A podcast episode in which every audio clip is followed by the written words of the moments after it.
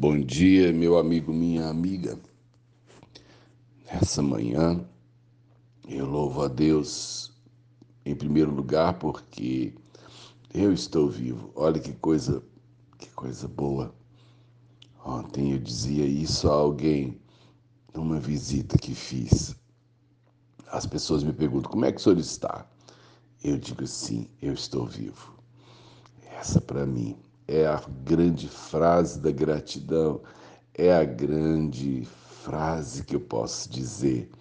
Eu estou respirando, eu tenho muito o que fazer, eu tenho né, expectativas, eu tenho esperanças. E nesse tempo em que a gente tem né, sido carregado por tantas notícias verdadeiras e outras falsas, né? Me lembrei de um tempo de que a gente dançava quadrilha na escola e aquela pessoa que puxava quadrilha de repente falava assim: Olha a chuva, e todo mundo fazia um movimento dele, fazia, é mentira, olha a cobra, ah, é mentira. A gente fica navegando no, em mares que às vezes tem verdades e tem mentiras. A primeira grande verdade dessa manhã, eu que te falo e você que me ouve, nós estamos vivos. E eu creio, portanto, que o presente da vida, dado por Deus, é, tem um propósito, né? Algumas pessoas ele recolhe, outras partem mais cedo por causa das próprias circunstâncias da vida, ou por escolhas suas, ou por circunstâncias mesmo da nossa própria vulnerabilidade. Não acredito que todo mundo que morre cedo morre porque Deus quis. Né? Muita gente vai antes por causa dos erros seus, dos outros ou dos pecados do mundo.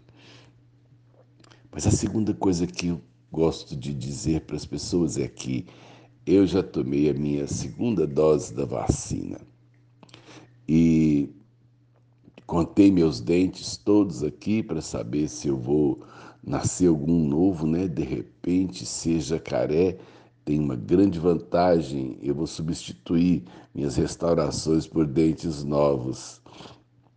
Eu não tenho medo do que vem para o meu bem não tenho medo daquilo que pode melhorar a minha vida, pode me poupar o sofrimento. Eu, eu amo aquilo que o homem, né, por sua semelhança com Deus, conseguiu criar, conseguiu propor.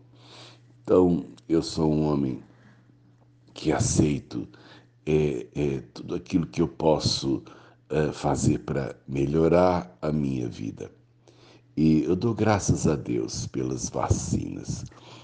E ontem eu estava explicando para alguém a, a diferença de uma para outra, né? Deus me deu a graça de entender um pouquinho desse mistério. A vacina que eu tomei é, é do vírus inativado. É a doença que eles mexem no vírus e tiram dele a capacidade dele se reproduzir. Então ele entra no meu corpo, mas não consegue me atacar, né? Mas eu, ele consegue gerar em mim uma memória contra ele. Acho isso fantástico. Minha esposa tomou uma outra. Eles pegaram um vírus diferente, enxertaram um pedaço do vírus é, é, é, né, da, da, da pandemia na sua estrutura, quer dizer, misturaram um com o outro, e, e ele é um vírus vivo, só que ele não é capaz de gerar a doença, né? E eu falei, gente, olha que coisa genial, que coisa linda. E eu fico pensando assim, muita gente se esforçou para que a gente pudesse ter a vida poupada e, e, e ter o futuro estendido, né? E muita gente tem feito pouco caso disso, ou tem feito crítica. Da mesma forma, como Deus nos serviu Jesus. Custou muito a ele vir ao mundo, morrer jovem, padecer por todo tipo de dores que os homens sofreriam, para se tornar o Cordeiro de Deus. Ele nos é oferecido gratuitamente muita gente menospreza a graça. Numa manhã como essa, se você tiver a chance de receber toda a graça de Deus, do jeito que ela vier, diga sim sempre. Deus sempre quer o nosso bem. Deus é o Deus da vida e não da morte.